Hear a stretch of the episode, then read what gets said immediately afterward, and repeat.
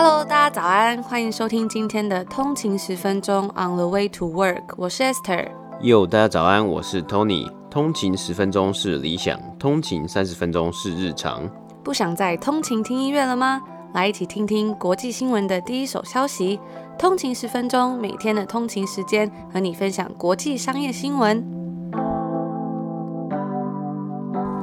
大家早安，欢迎回来通勤十分钟。今天是一月十二号，星期二。大家早安。没想到一月竟然已经过了十几天了，日子在过真的好快。真的，就一月的第一个礼拜也已经就完整的第一个礼拜已经过完了，然后已经要到第二个礼拜了。最近有收到通勤族的来讯说，已经收到我们上一次抽书活动的这个人生赛局这本书了，真的是还蛮开心，每次都可以在这里跟大家一起看书。那大家如果有什么读后心得啊，或是最近有没有发现什么好书，也欢迎跟我们分享，我们也会赶快来去看看，再来跟大家分享读书的心得。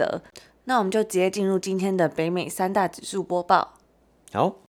今天是北美时间的一月十一号星期一。今天的道琼工业指数呢是下跌了八十九点，跌幅是零点二九个百分比，来到三万一千零八点。S&P 五百标普五百指数呢是下跌了二十五点，跌幅是零点六六个百分比，来到三千七百九十九点。纳斯达克指数呢，则是下跌了一百六十五点，跌幅是一点二五个百分比，来到一万三千零三十六点。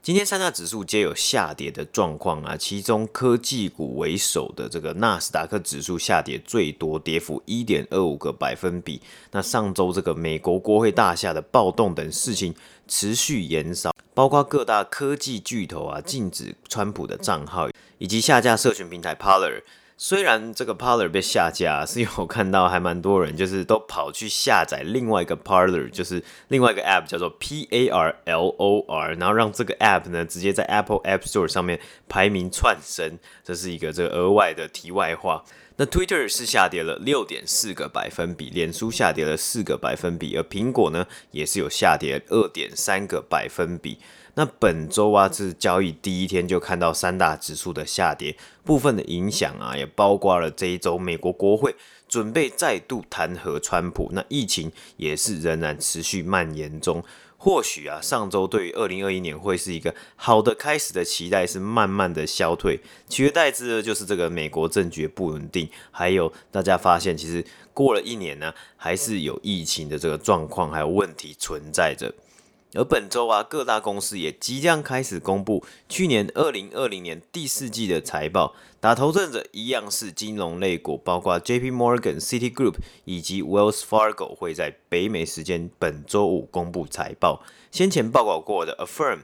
Poshmark 以及 Petco 呢，有机会在本周公开上市。十二月的零售销售额也会在本周五公布，届时啊，我们可以来观察一下今年圣诞假期，诶，不是今年，是去年十二月圣诞假期的销售数据如何？那这就是今天北美三大指数的播报。那昨天我们有跟大家聊过这间新创公司 Divi，不知道大家觉得怎么样呢？我们今天呢就要再来继续接续的昨天的内容，再来为你们深入报道一些跟 Divi 一样的 disruptive innovation，也是 Divi 的一些竞争对手他们的表现。那就在前几周啊，另外一家专门做这种 corporate cards，就是公司的信用卡的软体新创公司 Ramp，他们也是宣布说获得了三千万美金的融资。在去年底啊，Ramp 也宣布说他们自己的成长数据，其中包括在 Ram 这家公司开始营运的十八个月内，用户就在这个平台上面的花费已经达到一亿美金了。那因为这些平台呢，他们都是专门做这些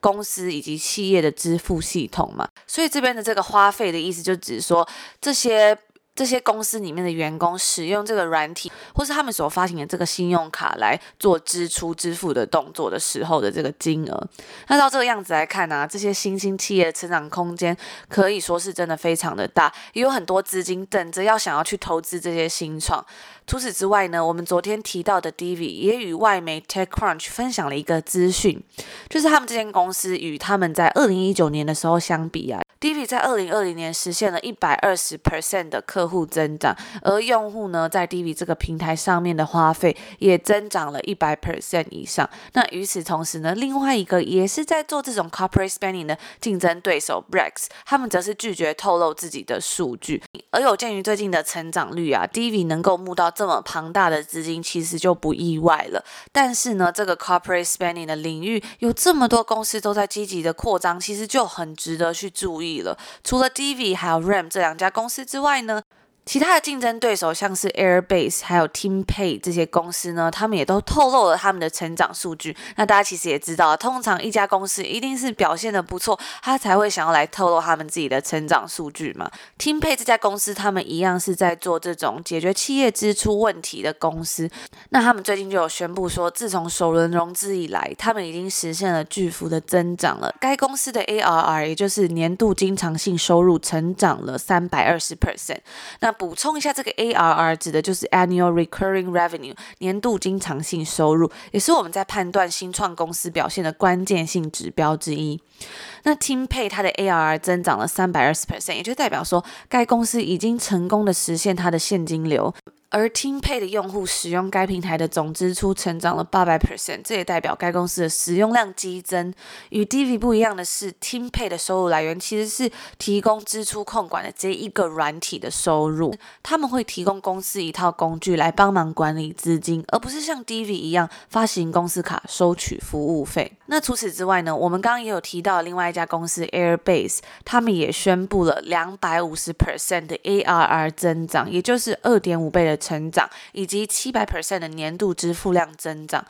那这些做 corporate spending 的公司呢，他们都各自透过自己的方式来实现了巨幅的增长。我们刚刚在前面提到的 Divvy 跟 RAM 这两间公司，他们是提供企业免费的软体，还有消费型产品，就是他们会提供免费，你可以使用像我们前面讲到去分析啊，或者是去监控你的花费的这种软体。那他们会在花费之中从中收取一部分的费用。但是像 TeamPay 或者是 Airbase 这种公司呢，则是透过收取软体的费用作为他们的收入。最后呢，我们就要回到 Divvy 这间公司。那在上周他所发布的新闻稿中，他们有表示说，Divvy 的估值来到了十六亿美金，加上主要的投资者的加入，印证了 Divvy 想要通过整合 Credit Vendor 以及 Spend Management 到单一的一个平台来达成他的雄心壮志，也就是他想要实现财务流程的现代化。那利用这一轮的融资呢，Divvy 计划在产品开发上面投入更大量的资金，来加快它未来发展的路线。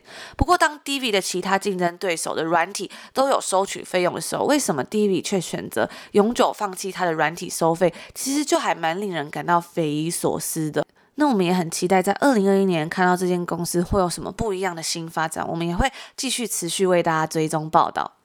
那不知道大家其实自己在上班的时候啊，有没有这种需要报账的时刻？会不会觉得很麻烦？或是你们在自己的公司啊，有没有遇过什么你们自己特别的方式？因为我觉得每一间公司的这个系统好像可能都不太一样，或者是流程嘛，大家都会有自己一套的标准。所以如果通勤族有自己的经验，也非常欢迎跟我们分享。我也很期待听到大家的意见。我觉得 Divvy 提供的这个服务啊，真的是还蛮有趣的。他想要实现这种财务流程的现代化，真的是会帮助公司。更方便的控管，而且我觉得现在在国外，其实很多东西真的都是完全就是数位化或者是线上化，像是我自己在用这边的银行也是。很多东西连 deposit 的 check 一个支票收来的话，直接用手机扫描都可以上传的，我觉得就是非常的方便。那我觉得在经营一间公司的时候啊，其实有一个东西大家会在讲说，在赚钱的时候啦，很重要就是要开源跟节流嘛，在人身上也是。可是我觉得开源这个东西啊，其实是我们可以很努力去做到，但是节流这部分现在真的是可以透过更多的这种像是机器人啊，或是 data 这种东西来帮你，我觉得非常方便。因为我自己呢，就是非常讨厌在那里。算来算去的人，所以对我来说啊，我自己是会把比较多的时间放在开源上面，就是寻找更多的可能性。那接下来的分享呢，其实就是我们在上礼拜啊，就是二零二一年的第一个礼拜，我们提到了很多目标的设定，也分享巴菲特这个五二十五的方法来找到自己前五名的目标去达成。那包括我，很多人应该都有发现，往年在做新年新目标的时候，一开始是很有干劲的，然后第二个月就开始有一点点偷懒，接下来就是每个月逐月下降，然后到十二月的时候就发现哇，好像怎么一年就过去了。那刚好跨年期间呢，是有一些假期搭配的圣诞假期有一点时间，我就把《原子习惯》这本书看完了。那这本书也是近两年来的这个畅销热门书籍啊。我认为它是很适合搭配新年设立目标之后来看，因为虽然是自我成长的书籍，但是它把习惯的养成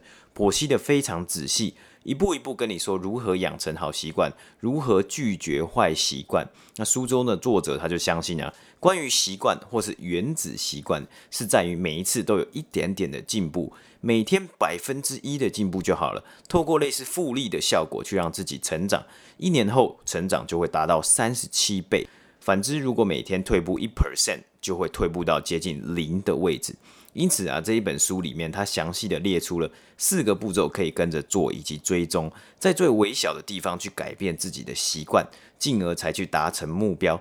那目标的设定啊，例如我之前跟大家分享过，希望我这一年想要读五十二本书，那等于要我一个礼拜要读一本书，一本书可能要花我六个小时的时间去阅读，所以我每天需要三十分钟到一个小时的阅读时间。那每天这些时间我做了两个分配，第一个是当我想要滑社群媒体的时候，我就开始看书。目前我大概是可以将我看书的时间提升到跟滑社群媒体它差不多的时间，希望之后可以让我看书的时间再提升一点点。另外一个做法是睡前安排二十分钟的阅读时间。这里作者也有提到啊，细小的改变可以让习惯更显而易见。像是早上起床铺床的时候，可以在床柜上面放上一本书，这样睡前呢、啊、就知道是看书的时间。因为我进到房间的时候，我就可以看到哦，我书就在我的床头柜上面了，所以我就可以直接拿起书来然后阅读。因此啊，在实作方面呢、作者提到了养成习惯的四个原则。提示让提示显而易见，就是比较容易看到，你才有机会去养成这样的习惯。渴望让习惯有吸引力，回应让行动轻而易举。每天百分之一的进步，不用一步登天。奖赏使其令人满足，要有适当的奖励以及庆祝，每天都能庆祝胜利。有的人就会说啊，他会每天都写下当天他做的一些好事情，或是做好的一些事情。那如此的循环呢、成为正向的循环，不断加强习惯的养成以及堆叠。因为目标可能会很庞大，或是需要很多时间完成啊。也有通勤族跟我们分享过自己的新年新目标，就是不仅仅是一年的计划，有时候还会包含长期三年到五年的计划。因此，能够达成目标呢，就是要通过习惯的，一点一滴的去累积。那我觉得书中探讨另外一个点也很特别啊，因为我们在定定目标的时候，有可能有时候是会要很具体，像是我说一年读五十二本书。但是啊，找到背后的为什么，start with why，那个 why 呢，也是非常重要的。不断的去与自己对话，为什么要读五十二本书啊？因为可能我想要增进某一方面的知识，因为我想要陶冶性情啊，因为我想要跟朋友聊天的时候讨论书中的话题。这些为什么会驱动着我们去养成每天习惯的动力，然后进行一步一步的记录以及改变。原子习惯虽然是一个自我成长的书籍啊，我觉得更多的是它算是一本工具书，因为它是非常有逻辑，然后非常有步骤的去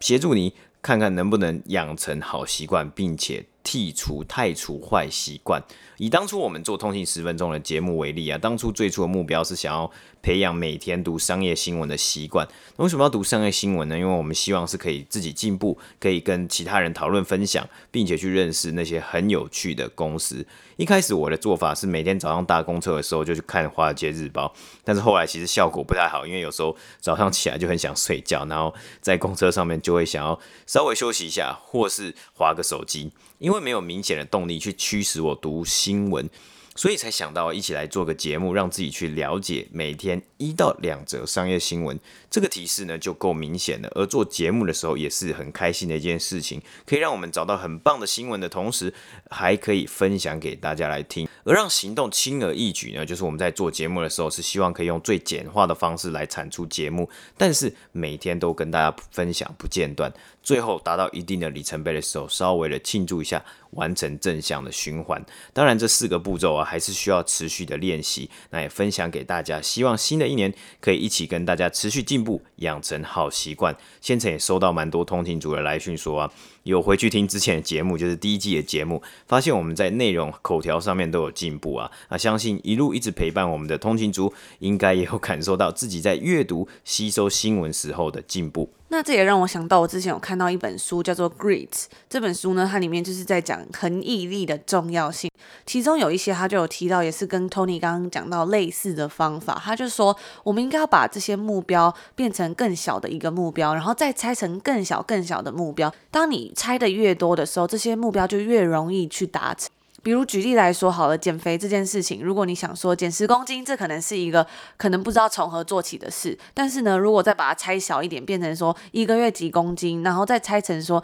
每天从饮食方面、运动方面要如何控管，可能就不是那么的难以达到了。所以我觉得，诶，我那时候看到他讲的这个，把每个东西拆小，因为在《Great》这本书里面，它还有图像化，说大格子变小格子，就是从一格变三格，再变九格啊，这样我觉得真的是还蛮有趣。我到现在也是非常印象深刻。有时候在设定一年的目标的时候，我都会把它再拆小一点点。比如，比如说，就像刚刚 Tony 讲，Start with why 嘛，你想要变成什么样的人？你想要往什么样的目标去迈进？然后再往下拆，去变成一个比较实体化的行动。我觉得都是一个很棒的方法，跟大家分享。那我相信，因为《Great》这本书也算是还也出了蛮几蛮多年的嘛，然后呃，《原子习惯》这两年也是非常热销，那相信应该有蛮多读者也有读过。那大家如果有亲身的体验啊，或是亲身的真的去尝试去实做的话呢，也欢迎跟我们分享，那我们再来节目上面跟大家通行族一起来分享，然后一起交流来学习这样子。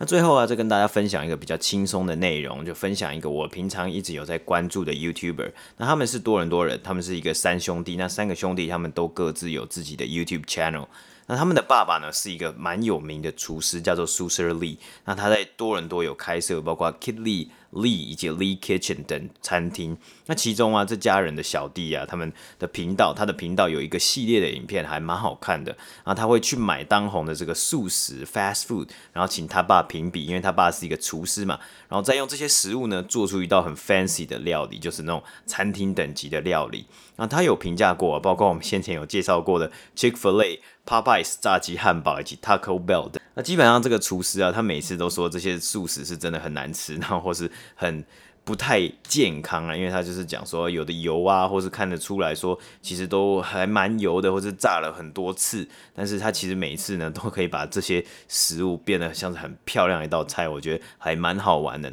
那个时候我觉得这还蛮好玩的，因为我们之前。讲过，还有分享过很多关于 QSR，就是 Quick Service Restaurant，就是算素食连锁餐饮业的这种公司的财报啊，或是一些公司的新闻，那去看到一些可能真的食物去品评哦，评比这些食物，然后去弄出一些比较特有啊，或是比较有创意的一些影片，我觉得也是非常的好玩。说到这个素食业啊，昨天我们在 Instagram 上面就跟大家分享一个非常即时的新闻，热腾腾的新闻，就是汉堡王 Burger King，他们换了一个他们新的 logo。那大家应该也有记得，他们原本的 logo 是那个圆圆的嘛，Burger King 这样子。那他们这次新的 logo 呢，则是换回九九年以前的标志了，所以其实也不算是换新的 logo 啦，算是把标志换回以前的标志。而且我觉得最特别的是，他们呢除了换了标志之外，他们也趁势推出了一个他们属于汉堡王自己的新字体，叫做 Flame，我觉得很可爱。那他是说啊，他这个字体是因为他们想要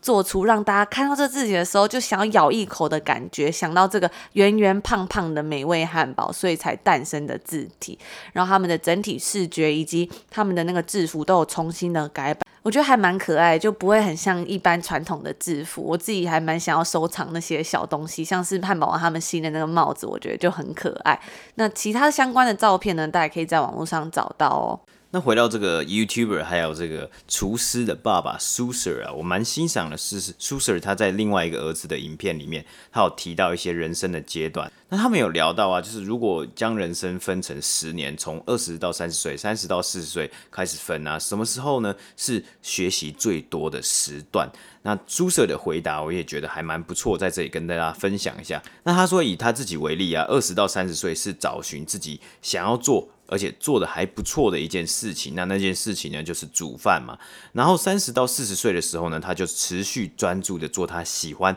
并且他很擅长的一件事情，让他变成登峰造极，或是让他是非常的熟练这件事情的。那他就是在这里呢，就是说他要开餐厅，还有他做厨师。四十到五十岁啊，就继续做这件事情，累积二十年的经验、机会以及其他东西呢，就会随之而来。他有提到啊，因为现在的人呢、太容易左顾右盼了，却忘了好好的将目标专注 focus 在自己身上。社群媒体很光鲜亮丽，但背后呢，可能其他人也是在非常的努力，或是他说他可能有时候有做很漂亮、很棒的菜色，但也会有很多时候是做出很难吃、很不好的菜，不是因为。一个 post 一个贴文很棒呢，人家就会是超级棒的。重点还是要回归到自己的专注上面，找到自己适合的事情，去多尝试，去学习，然后才去看看其他人怎么样去学习灵感。而不是一定要一直去看其他人在做什么事情，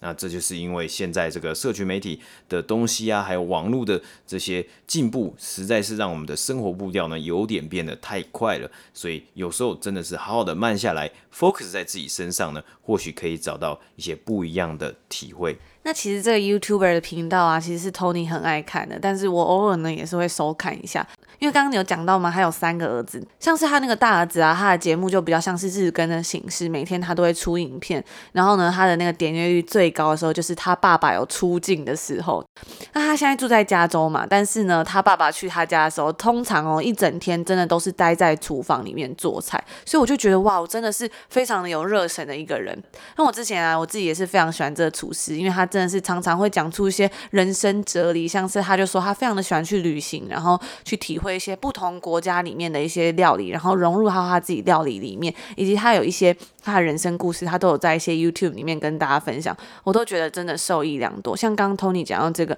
每个十年你要怎么去规划你自己的人生，我觉得在我二十几岁能够听到这个，真的是还蛮重要的。因为有时候真的会很容易分心，或者是没有办法好好的专注在自己喜欢的事情，或者是想要耕耘的事情上面，而容易去被别人做的事情所影响。但其实真正重要的，应该还是只有你想做什么，或是你心里在想什么，才是比较重要的事情啊。那那我还记得我在年初的时候，那时候在温哥华，然后就有来多伦多旅游。那时候呢，我就去朝圣了这个苏 Sir 他的一个餐厅，然后我就觉得哇很开心。所以我也觉得说也是非常不可思议，因为其实我们在二月初的时候也没有想到说自己真的能够搬来这边，但是就觉得说有时候把一些目标定定出来，真的会一步一步往那边靠近，所以就跟大家分享一下。那以上呢就是我们今天要跟大家分享的内容啦。如果大家对我们的节目内容有兴趣，喜欢我们节目的话，也欢迎公司或厂商来我们的节目下广告。那也最重要，别忘了就是可以给我们 COS comment like and share，留下一个五星的评价以及你的评分，别忘了。分享给你的亲朋好友听，让大家听到一些这个好内容。每次在 Apple Podcast 上面看到很多通勤族啊，分享给我们他们自己的人生故事的时候，我都会觉得非常的有动力继续做下去。而且之前所有有分享过通勤族的那些故事，我真的都有截图留存起来。就是有时候在夜深人静的时候，还是会回头一下，细细品尝一下我们跟大家曾经的聊天啊互动。我觉得真的是我很珍惜的事情。那我们就祝福大家有个美好的一天。我们礼拜四见。礼拜四见。拜拜。